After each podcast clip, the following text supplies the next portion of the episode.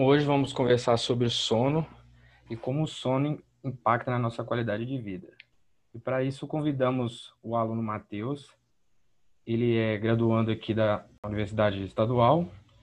E Matheus, fale um pouquinho sobre você. Eu estou aqui na UEMS faz dois anos já, estou indo para o terceiro ano agora. E não era aqui de Dourados, vim do interior de São Paulo e estou com 21 anos. Beleza.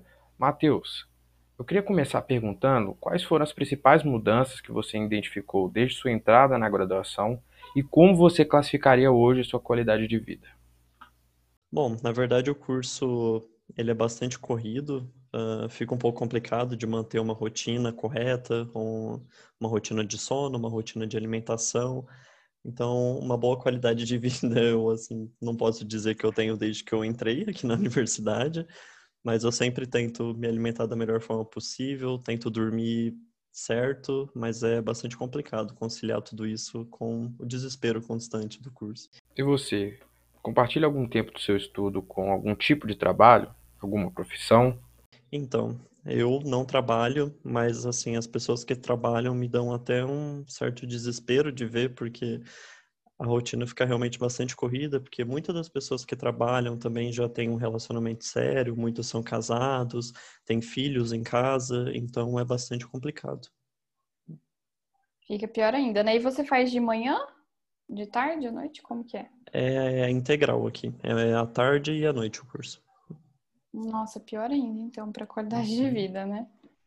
Com certeza. E extracurricular, o que, que você acaba fazendo? O que, que vocês costumam fazer aí, além do, do curricular pela faculdade? Você faz projeto? Você trabalha com mais alguma coisa? Então, aqui na universidade nós temos uma certa facilidade de entrar em laboratórios aqui dentro para poder ter a iniciação científica. Então, são até bastantes alunos que seguem por esse caminho. Eu sigo por esse caminho. Eu faço iniciação científica aqui também, desde o ano passado, e pretendo continuar fazendo também. Porque, como eu disse, como eu não trabalho, acaba sendo mais fácil. Mas as pessoas que trabalham muitas vezes não conseguem fazer uma iniciação científica. É bastante complicado. E você mora sozinho aqui e visita sua família de tempo em tempo? Eu moro sozinho aqui, sempre morei sozinho e eu visito minha família a cada cinco meses, seis meses. É bastante difícil, porque dá 700 quilômetros daqui, então é bastante complicado. Então acaba prejudicando também um pouquinho ficar longe de todo mundo que a gente conhecia. Entendi, fica mesmo, né? Quando a faculdade pesa, você não consegue voltar para casa da mãe, né? Enfim, é, vamos começar então perguntando sobre o seu sono. Como que você avalia a qualidade dele? Você acha que você dorme bem? E com relação à quantidade, você acha que você dorme o suficiente? Eu acho que tá péssimo nos dois aspectos. Tanto no, na rotina de sono, tem dias que eu não durmo à noite, eu durmo de manhã, tem dia que já enrola de novo, aí eu durmo à tarde, tem dia que dorme três horas por noite, tem dia que dorme oito, então é bastante irregular. Não é um sono certo, não tem um horário fixo, então é bastante complicado o horário do sono. E isso também não sou só eu, a maioria dos alunos do curso acabam tendo esse sono meio desregulado. Cara, todo mundo fala que o melhor amigo do, do estudante é o café, né?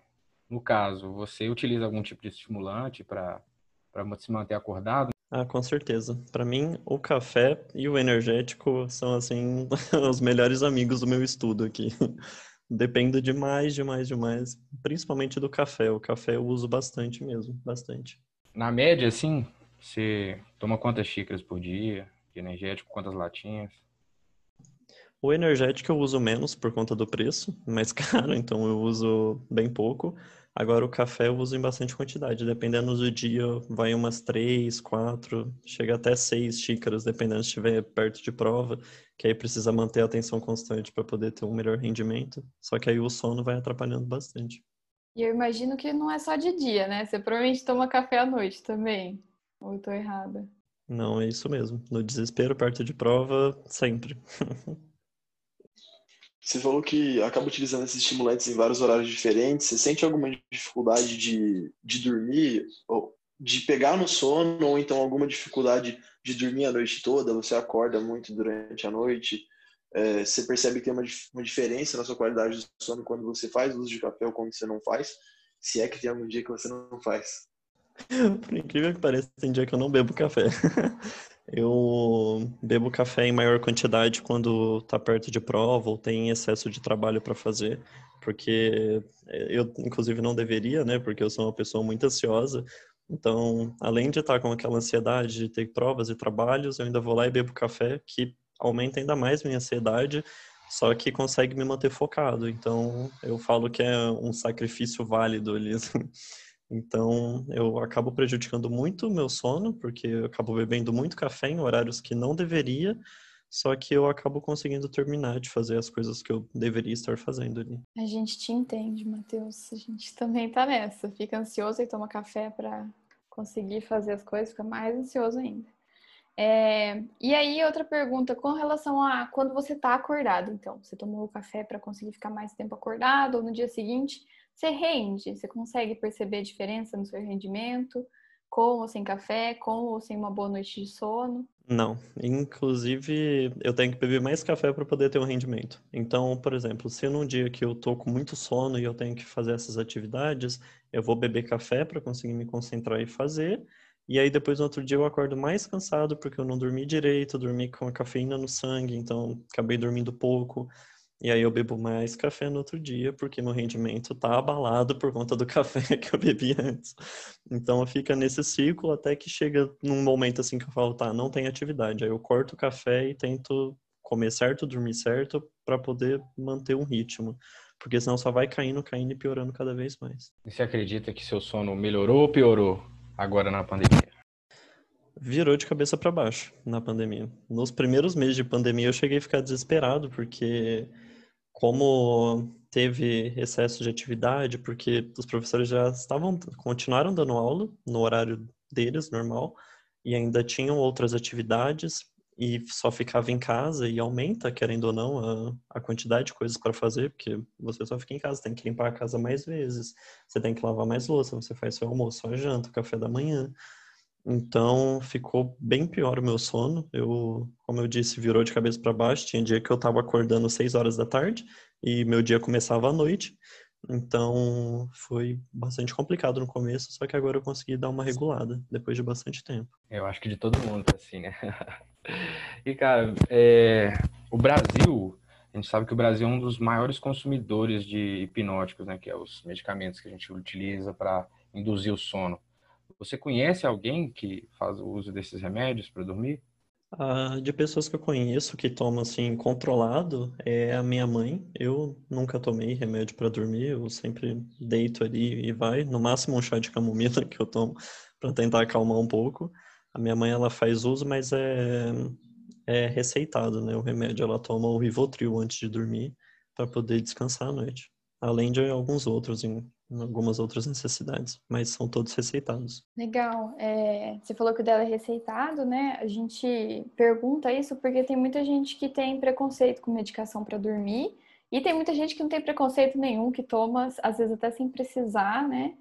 E nenhum dos dois lados está certo. É, no caso da sua mãe, imagino que ela deve ter tentado outros métodos antes, né, para melhorar o sono. Você sabe se ela tinha insônia? Qual era o problema dela para dormir? Ela tem um problema neurológico. Aí ela depende do remédio para conseguir descansar. Porque ela mantém um ritmo assim. Minha mãe é, não é hiperatividade, mas o cérebro dela mantém um ritmo muito constante. Então, quando ela deitava, ela não conseguia dormir. Aí ela precisa de um remédio para conseguir controlar isso. Senão ela não consegue dormir. Entendi. É, que bom que ela faz o tratamento certinho, então. É, uma coisa importante disso que você falou, você falou que às vezes você acorda no meio da tarde, né? Às vezes cada dia você dorme num horário, enfim. E a gente não percebe, porque quando a gente dorme bastante assim à tarde, ou às vezes muda o inverte, né, o dia pela noite, a gente sente que está descansando, só que o nosso corpo não descansa, e aí a gente chama isso de inversão de fase, que é assim, nosso reloginho ele quer que a gente durma quando o sol se põe. A gente estende ele para conseguir render um pouquinho à noite, né? Mas às vezes a gente não dorme à noite, das 10 às 7 da manhã, 6 da manhã, a gente perde esse período que era para a gente fixar memória, que era para a gente renovar nossos hormônios, dar uma limpada no excesso de informação do nosso cérebro, enfim. E aí, durante o dia, a gente sente que descansa, mas no final a gente não descansa, né? Você mesmo falou que você fica dependente de café no dia seguinte. E aí, é, a gente não, não retém memória. E aí, isso que eu queria te perguntar. Durante o dia, é, ou durante a noite, né? O dia que você dormiu de dia, você tem algum sintoma, assim, tipo dor de cabeça, tensão muscular, às vezes dor no pescoço? Você acha que você retém bem a memória? Como que você percebe algum sintoma desse, dessa sua rotina de sono diferente? Eu nunca tive problema com dor de cabeça ou dor muscular, mas a questão de fixação, eu, eu até não entendo isso. Eu consigo ter uma retenção muito maior durante a noite. Se eu estudo durante o período noturno, eu consigo absorver muito bem, eu consigo me concentrar. Eu até acredito que seja por conta do silêncio que tem, né? tem menos carros na rua, menos pessoas falando, fico um pouco mais tranquilo. Só que isso acaba ficando muito exaustivo. Então, a minha retenção vai diminuindo cada vez mais e chega num ponto que mesmo que eu beba café, não passa. Aí eu só não consigo dormir e eu não consigo estudar. Aí eu fico ali sentado e a olheira só vai aumentando. Então, uh, chega num ponto que não ajuda mais, né? Mais prejudica. Entendi. É que bom que você não tem problema com dor de cabeça, mas tem muita gente Inclusive, para quem ouvir a gente, se tiver dor de cabeça crônica, ou gente que tem muita dor no pescoço, ou às vezes até idoso que acha que está com Alzheimer, às vezes o problema é só a falta de sono e aí a falta de retenção de memória. Ah, sim, eu acredito que numa idade mais avançada isso deva é, prejudicar bastante, porque o corpo já não funciona mais como funcionava. Então, quando é novo, a gente pode aproveitar um pouco disso. Só que aí, quando chega na idade avançada, tá mais prejudicado. Então, tem que ponderar bastante isso. A gente pode errar mais quando é novo. é... Outra pergunta é: você pratica atividade física? Eu imagino que deve ser corrido, né? Mas você consegue? Olha, muito difícil e principalmente por conta da pandemia. Antes disso, eu até fazia caminhada, fazia alguma coisa. Nunca fui de academia, nunca consegui frequentar muito, não sou muito fã, mas eu fazia caminhada. E agora, por conta da pandemia, durante um período eu até tentei fazer alguns exercícios em casa, mas alguns meses para cá eu não ando fazendo nada, praticamente nada de exercício físico. Eu entendo também. E quando você fez, ainda no começo da pandemia ou antes da pandemia, você sente diferença na qualidade do seu sono? Nossa, com certeza.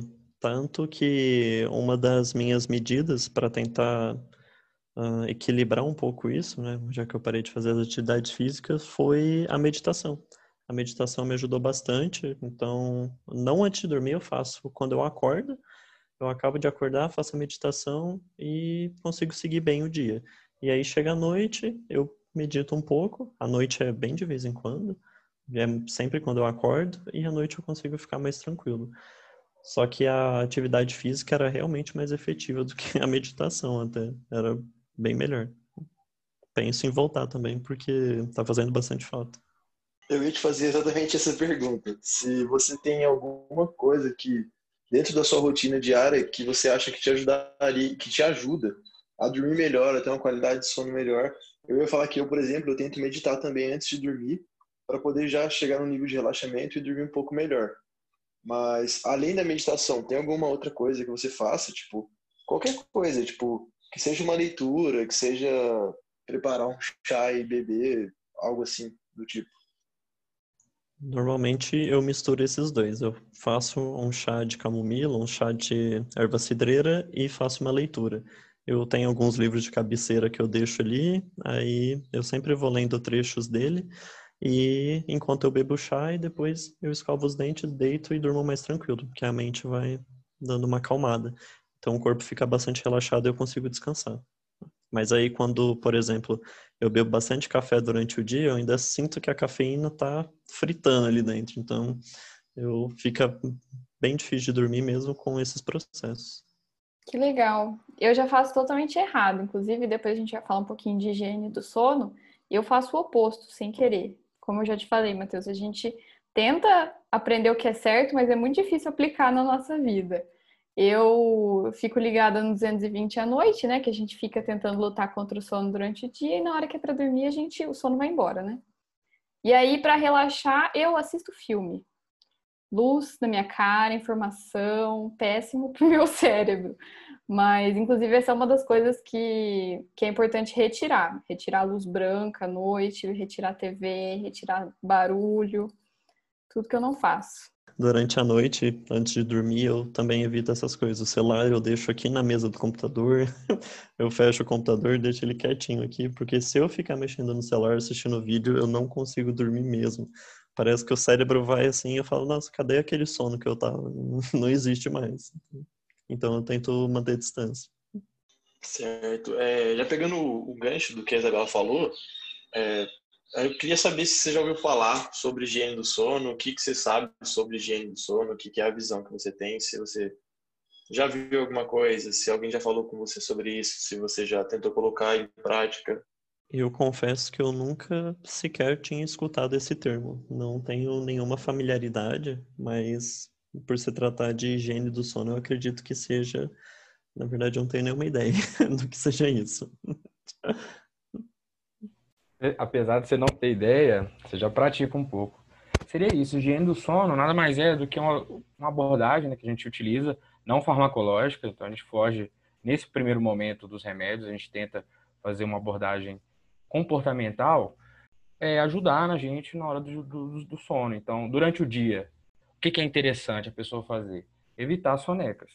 Então, durante o dia, aquela sonequinha depois do almoço, né? Aquela que é gostosa pra caramba. Então, a pessoa que sofre de insônia, é, evitando, ela vai concentrar substâncias no cérebro que vão saturar e vão chegar à noite, é, vão induzir melhor o sono. Então, uma coisa que você faz também é evitar o celular, porque luz, a gente sabe que luz é, estimula certos neurotransmissores no cérebro que vão prejudicar, é, vamos supor, a gente, à noite, a gente precisa de uma luminosidade baixa. Então, é interessante a pessoa ter um quarto bem escuro, não, não, não ligar é, luminárias e principalmente o celular, porque o celular tem duas questões. Informação, então o seu cérebro está sempre ativo porque você está atrás de, ah, ler a notícia tal, curtiu a foto de tal pessoa, recebeu tal informação, isso tudo vai ativando, e o que a gente quer é menos ativação. Né? Então é um Além disso que o Belfort estava falando, é, a gente falou um pouco durante a nossa conversa que é importante evitar a ingestão de alimentos e bebidas com cafeína, né? Porque é um estimulante, vai atrapalhar. A questão também que é muito importante evitar o consumo de bebidas alcoólicas e cigarro pelo menos quatro horas antes de deitar. Eu não sei se você fuma, se você bebe, mas é, são coisas também que vão atrapalhar ali o seu sono. E uma coisa que é muito importante também é estipular a cama como quase que um lugar sagrado, sabe? Você não vai usar a cama durante o dia, não vai ficar é, deitado à toa durante o dia, não vai trabalhar, não vai assistir TV na cama. Você tem que condicionar o seu cérebro a entender que a cama é um lugar de descanso, que você vai deitar nela à noite e vai dormir. E isso vai te ajudar a criar um ritual, uma rotina, e isso vai te ajudar a ter um sono melhor. Outra coisa muito importante é a questão do horário. Tem que tentar estipular um horário fixo sempre. A gente acabou falando que a gente também não consegue fazer isso, mas tipo, sabe, tal hora eu vou meditar, tal hora eu vou fazer tal coisa e vou dormir para levantar tal hora, todos os dias. Porque o corpo, ele funciona muito bem com essa questão de ciclo, sabe? é, as coisas que se repetem, ele vai se acostumando e se adaptando e vai ficando cada vez mais normal e você vai ter menos dificuldade para dormir. Uma coisa que é importante também, é, o Matheus falou de tentar dormir e acordar sempre no mesmo horário, isso se aplica ao final de semana também. Porque o nosso corpo ele não sabe quando que é final de semana, né? Ele gosta dessa rotina. E aí um dos motivos para a gente achar tão horrível a segunda-feira é porque a gente dorme até tarde no domingo. Se a gente manter essa rotina de acordar, não precisa ser muito cedo, mas pelo menos cedo, até umas oito, todos os dias, a segunda-feira ela fica menos dolorosa. Outra coisa que também a gente atrapalha muito é quando você está com insônia, aí você fica ansioso porque você não está conseguindo dormir. Aí você começa a olhar para o relógio. Aí você olha, ah, já são uma hora da manhã e eu tenho que estar acordado seis horas da manhã. Aí tá, aí você fecha o olho e continua. Ah, não vou pensar em nada. Aí começa a pensar nas coisas. Aí quando vê, passou meia hora. Meu Deus, já é uma, uma e meia. Aí você começa esse ciclo vicioso. De, de olhar no relógio, perceber que já se passou algumas horas, você vai precisar acordar no, daqui a pouco e não consegue dormir de novo. Então, a, a recomendação, né, que os profissionais falam, é você despreocupar, tipo, porque a gente internamente a gente a, a percepção que a gente tem das horas é diferente de quando a gente está olhando para o relógio e quando a gente está no nosso momento natural. Então, às vezes, uma percepção de passou muito tempo, é, na verdade, não passou, porque você não está olhando para o relógio, então você vai conseguir dormir tranquilo.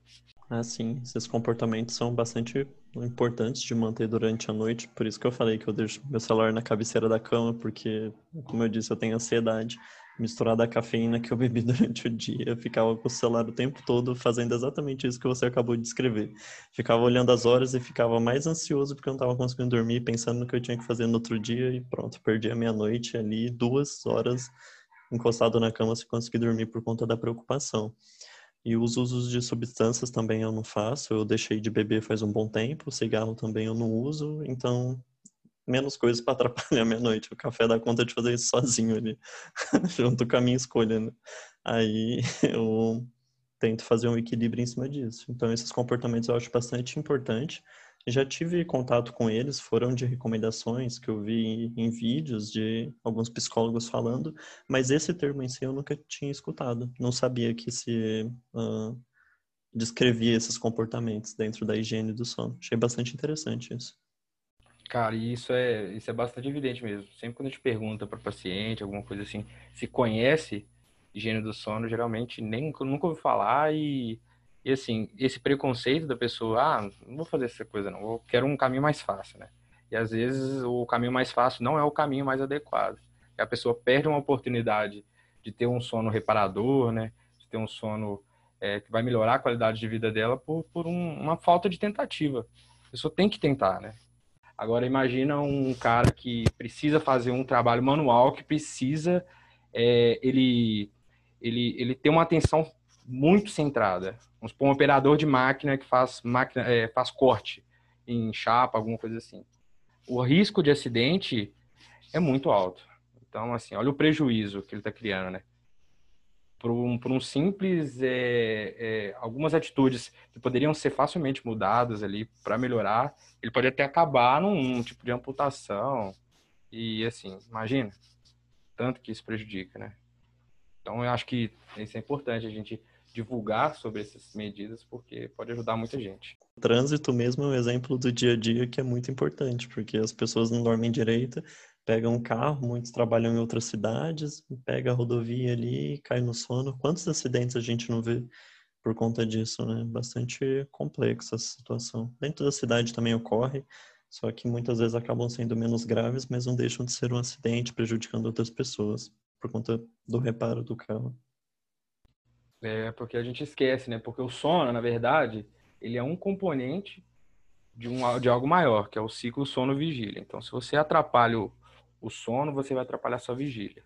E a gente, pelo menos é, os estudantes, né? Eu me incluo nisso também, a gente é, foca muito no estado da vigília. Eu preciso estar acordado para estar ativo, para estar é, é, criativo, estar fazendo as coisas. E, muito, e antigamente eu pensava nisso também, falava assim, quanto mais horas eu estiver acordado, mais eu vou estar produzindo.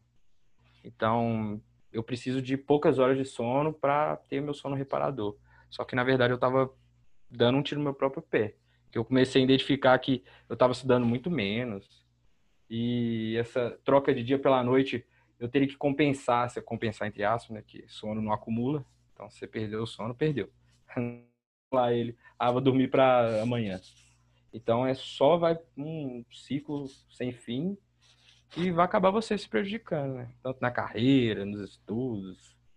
Pois é, então. E aí, por isso que a gente trouxe o, o tema do sono, porque a gente. É, a ideia desses podcasts que a gente está fazendo aqui é estudar a qualidade de vida, né? E o nosso componente é o sono, acho que você participou do de saúde mental, a gente tem o tabagismo que interfere, exercício físico, enfim.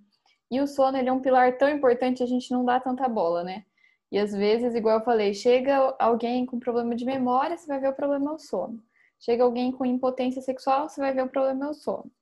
Alguém com enxaqueca, você vai ver o problema é o sono. Então, é muito importante a gente dar atenção para essa parte que é tão deixada de lado, né? Nossa, com certeza. Quantos problemas são levados aos médicos, como você descreveu, e o último lugar que a pessoa vai citar para o médico que ela tem problema é de dormir, cita o que come, o que faz, o que faz aquilo, mas não fala que dorme mal, e aí fica até difícil para o médico simplesmente identificar que a pessoa não dorme direito. Então, imagino que seja uma situação bastante complexa também.